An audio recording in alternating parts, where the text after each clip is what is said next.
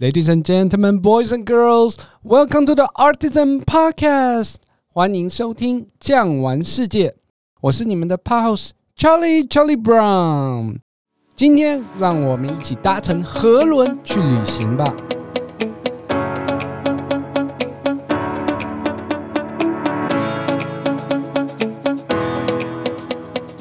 首先呢，我们要介绍一下今天的来宾，也就是最热爱搭船旅游的狂热分子，同时也是对美洲深深着迷的 Nick。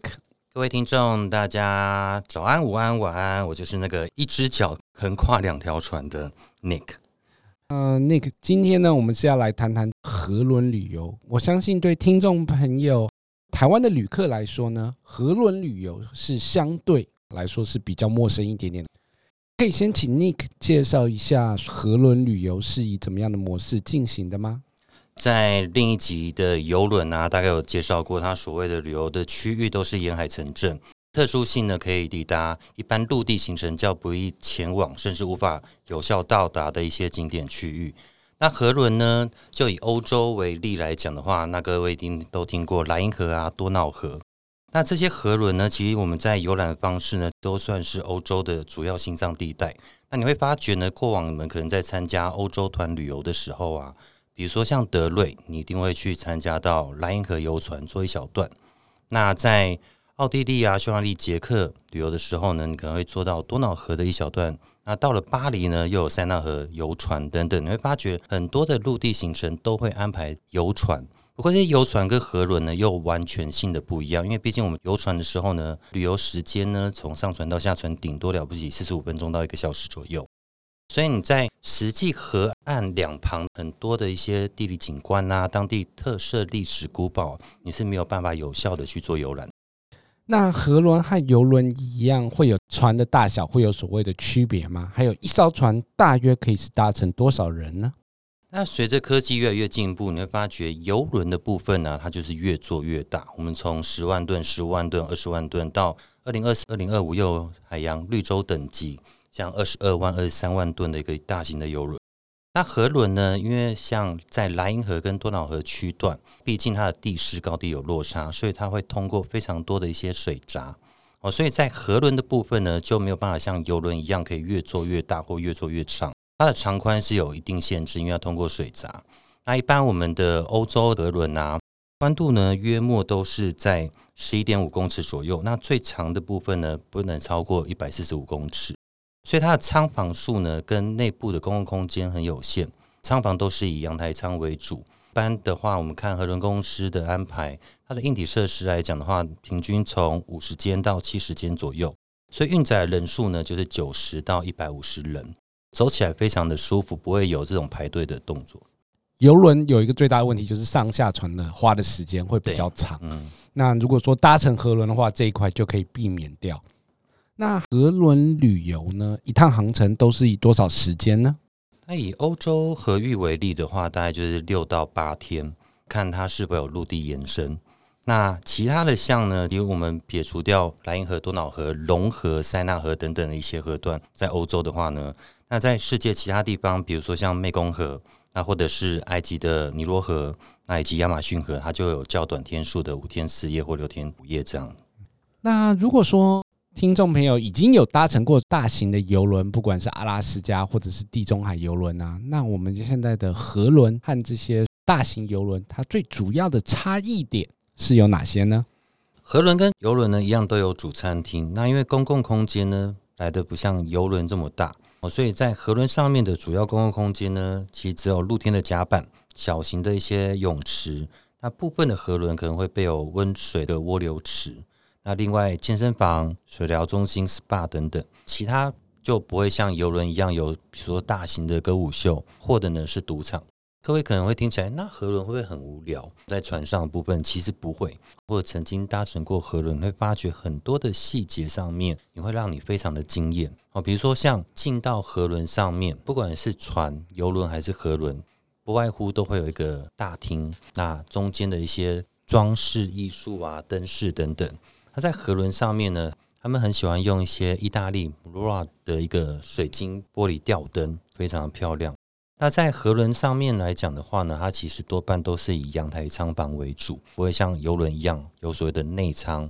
或者是外舱。不过各位未来在做消费选择的时候呢，你们要特别注意一个舱等，可能会觉得，诶，这也是阳台舱啊，可是实际上去之后，其实我好像只有一个大型的落地窗而已。这个舱等呢叫做 French Balcony，它呢又名朱丽叶阳台舱。它这个阳台舱呢，其实它只是一个大型的落地窗，类似窗户，然后它可以把它打开来，它实际没有对外延伸的一个阳台空间，所以这部分的话呢，我们在未来选择特别注意这种舱等。那另外的部分呢，用餐的时候也是一个非常贴心，而且呢会更显得整个食材鲜嫩跟新鲜感，就是在温盘的设定。早期来讲，最早从游轮开始。啊，因为邮轮动辄一次五六百人一次性的用餐，所以他们在做温盘动作已经几乎是少之又少。哦，所以在河轮上面呢，你会发觉不管是前菜，尤其是主菜，哦，它的餐盘端上来的时候，你轻触你的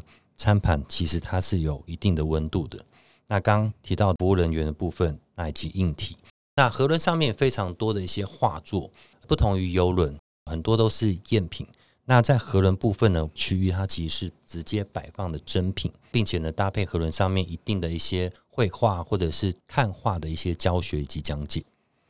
原来是有这么多的差异性，那真的是要好好去体验一下。那河轮旅游跟一般的陆路旅游，它的差异性又在哪里呢？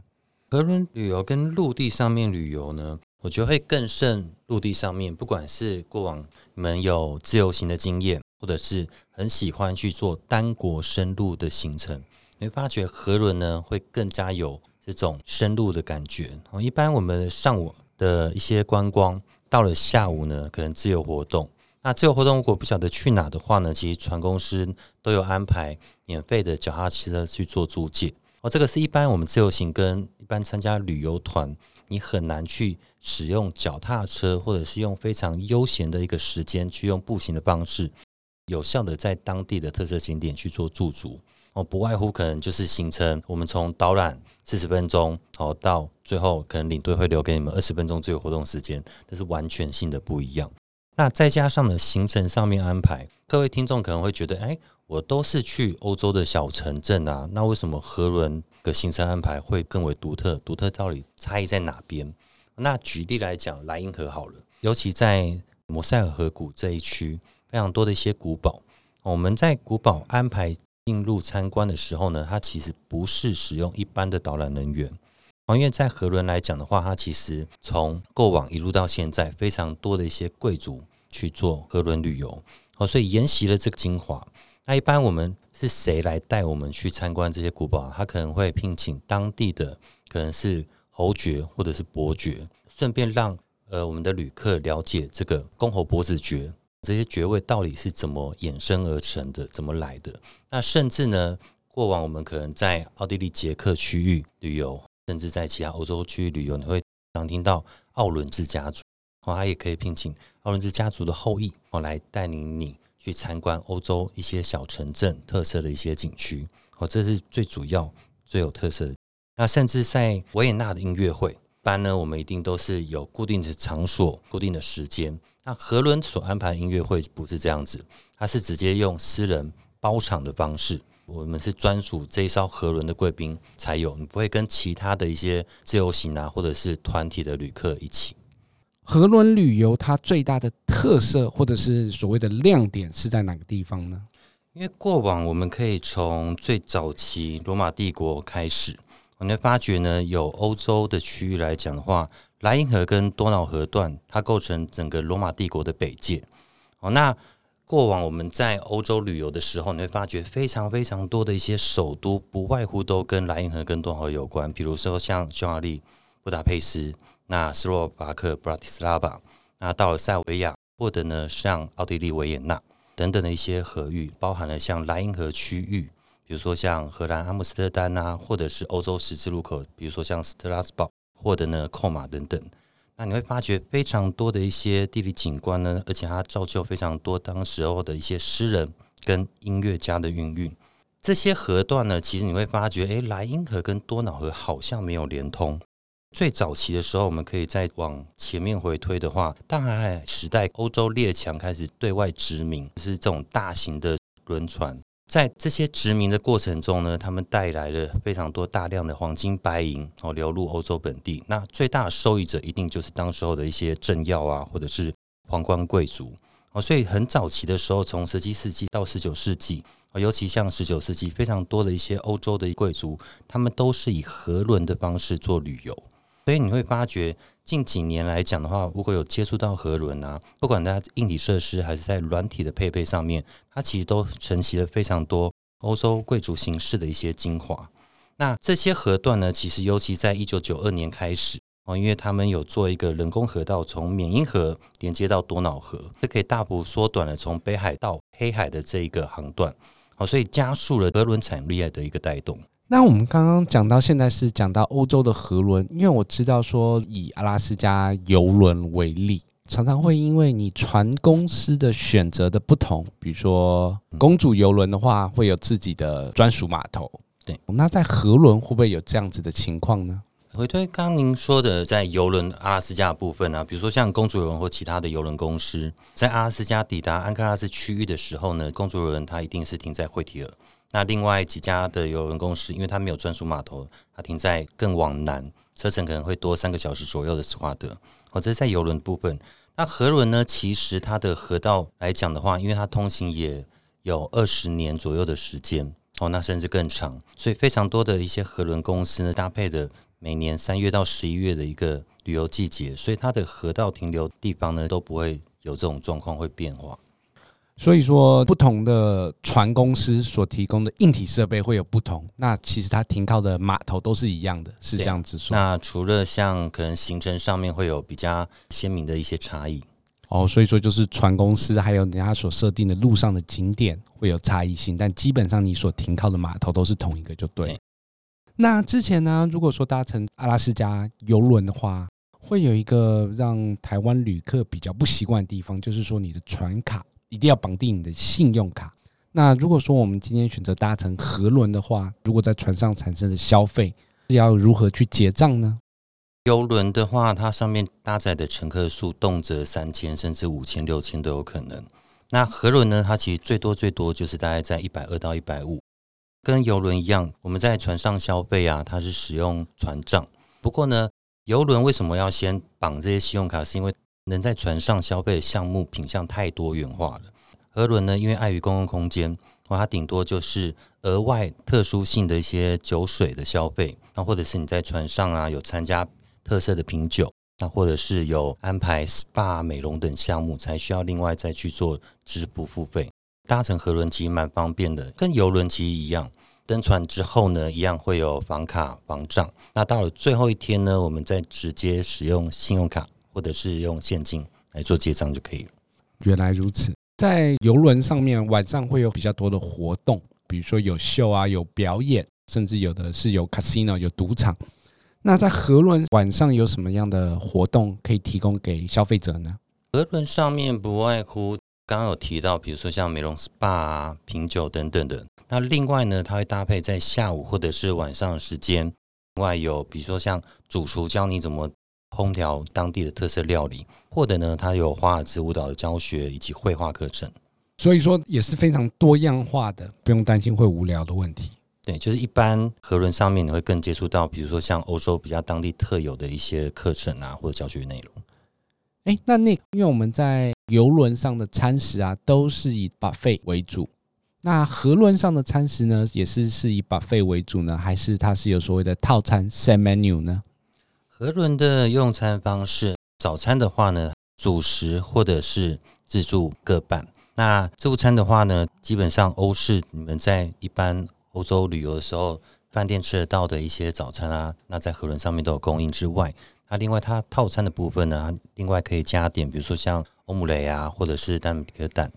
那在午餐的部分呢，都是以自助餐形式。那在晚餐的部分呢，就是以套餐。点餐方法呢，跟游轮其实几乎是一样哦，它一样有前菜、主菜、那开胃菜到甜点。那如果今天真的比较饿的话，你可以点两道主菜，甚至三道开胃菜，通通都可以。所以说你就算是晚餐的套餐，你也不用担心吃不饱。吃不饱的话，你可以再加点就对了。对，因为在美艘河轮的船尾的部分啊，每天晚上十点半之后，它都有二十四小时供应的一些基本的点心哦，所以晚餐后没有这么早睡的话呢，都有一些零食可以做使用。哦，所以说基本上搭船是不用担心饿肚子的。哦。对，好，相信听众朋友也是有一个疑惑的地方，就是那河轮的岸上观光，这个是如何安排的呢？河轮的岸上观光安排呢，我们在上午的时候为主，那都会安排当地的一些特色的一些行程。那下午的时候呢，我们都是以自由活动为主。那另外，如果他是在当地有安排，比如说像特色的。进入到古堡里面去做导览，那或者呢是比如说像音乐会，或者是酒庄品酒等等，那这个就会在下午的时候。那如果可能是参加过或者河轮公司所安排的套装岸上观光行程不感兴趣的话，那我还有什么其他的选择吗？其实河轮上面除了一般的船舱、它的餐食之外呢，行程所有沿岸的行程费用都是全包的。如果不参与的话呢，他并没有说强迫一定要参与。今天我已经去过很多次了，时间非常的充裕啊！我想要自己另外安排，这都完全都可以。像之前蛮多的旅客啊，在安排我们的河轮的时候呢，我不喜欢参加河轮上面所安排的，他另外自行呢安排了当地的一些导游带他去其他一些地方去做游览。还有另外一个问题就是说啊，如果之后想要去搭乘河轮，那不管是参加团体也好，或者是自行去参加的话，担心自己的英文程度不够好，那这个方面有什么能够提供我们听众朋友建议或者是协助的呢？过往以及后疫情时代，其实我们还是以三大主轴为主。那第一个不外乎一定就是以团体旅游，那它会有随行的领队哦做即时的翻译。那因为有领队随行、工作人员随行的情况下，那我们在船上呢，一般它的一个日志哦，英文版我们一定会翻译成中文版。哦，所以不管是在游轮上面的一些日常生活作息和它的时间表，那以及上面的一些活动，或者呢是在陆地上面的行程安排，我们都有随即的一些翻译。那领队呢，另外也会去做加强的说明跟讲解。那另外一部分呢，就比较倾向 mini tour 小众团体，那或者是自由行的部分。那一般我们自由行呢，其实会选择自由行，基本上一定有。基本的外语能力，你会发觉呢，其实，在不管是欧洲还是美加区域，去听这些英文讲解的时候，发觉诶，其实我的英文能力不错。不过呢，中间还是有非常多的一些专有名词是听不懂的。那也拜科技所赐，其实它现在有一个机器非常的方便，它叫做口译机，哦，它可以做即时的翻译。那我这边又想到一个问题，因为之前搭乘阿拉斯加邮轮的时候啊，船上的工作人员很多都是以东南亚裔，有蛮大一部分。那在河轮上也是同样的状况吗？河轮它比较特别，尤其他的服务比，它几乎呢是一比二的一个服务比。比如说像一个服务人员哦去服务两位客人，它不会像邮轮哦一个服务人员可能要服务到五到甚至七个。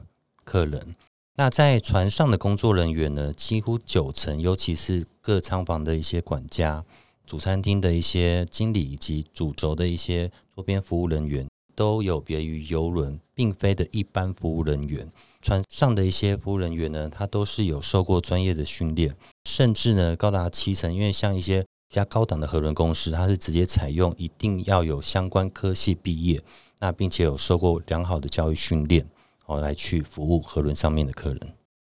那相信下一个问题，听众朋友很感兴趣的，一定就是那河轮的价位到底是要多少钱？还有就是说，那如果我选择的路线不同，价格会有差异性吗？那因为我们过往安排的河轮呢，其实是有一定的品质。那单纯在河轮段不含头尾住宿啊，或者是延伸旅游以及机票的部分，均值一晚呢，约莫就是台币九千到一万三。那九千到一万三，如果说是以八天七夜来算，就是七个晚上的费用，这个就是河轮自己本身的费用。如果说自己是第一次搭乘河轮的话，那个你会推荐哪条路线给我们的听众朋友呢？如果是第一次搭乘呢，其实我很推莱茵河。哦，莱茵河它算是整个河轮旅游的一个入门的首选。你们可能会觉得哇，那莱茵河我都是看这些优美的风景，然后古堡会不会来的比较单调？还是希望有一些更有特色的一些海来元素加进来？那你们可以选择在四月出发，可以搭配荷兰的郁金香花季，那或者是每年五月份到九月份，这个是一般陆地旅游团或者自由行比较少能接触到，就是在莱茵的烟火节。它每年的五月份到九月份不定期的一些时段呢，比如说它是在莫塞尔河谷，哦，这一般我们德瑞团会去安排的莱茵河游船的河段，圣戈尔或者圣戈尔豪森这边。那在晚间的时候呢，一般旅游团一定是在陆地上面已经住进饭店。那河轮呢，可以很有效的在船上直接看当地非常有特色的一个烟火释放。那获得呢是慕尼黑啤酒节，那以及呢圣诞市集。在这个两个区域来讲的话，虽然已经是河轮的尾声十一月了，在这两个庆典来讲的话，当地的一些饭店会比较难订。那河轮呢又有非常有效的去化解住宿的问题。好，那说到这边呢，我知道二零一九年的时候啊，巨匠是有承包过这个多瑙河河轮的包船。那在解封之后呢，有什么新的计划吗？其实我们在解封前、解封中、解封后，哦，这个计划是一直不断的一些更新。那像过往来讲，我们在一九年的时候呢，包的多瑙河河轮，我们是在中下游，我们是从所谓的匈牙利门。到铁门峡的部分，那在后面的部分呢，其实我们会主推三到四个主要的一些河段，那都是以欧洲为主的。比如说像多瑙河的中上游哦，我们从布达佩斯经过布拉提斯拉巴哦，一路呢进到德国卢伦堡，并且呢它可以有效延伸，因为很多的客人都会喜欢在头尾的部分去做单一特色城市的延伸。哦，那这个河轮呢，我们可以直接有效的去延伸到布拉格住两晚，甚至安排到三晚哦都没有问题。那另外的话呢，有法国的隆河哦，我们会从里昂一路南下，经过亚维农啊、雅尔等等一些很著名的一些地方啊，最后从马赛来下船。那另外比较有特色的部分呢，我们还会有安排在阿尔卑斯山列加坡河的部分。好，那其实呢，公司也是有很多的计划呢。那如果要关注最新的讯息呢，也欢迎到我们公司的网站。那如果说你喜欢今天的内容，别忘了订阅，外加五星好评，也欢迎到各大平台留言。感谢您的收听，我们下期见，拜拜，拜。本节目由巨匠旅游制作播出。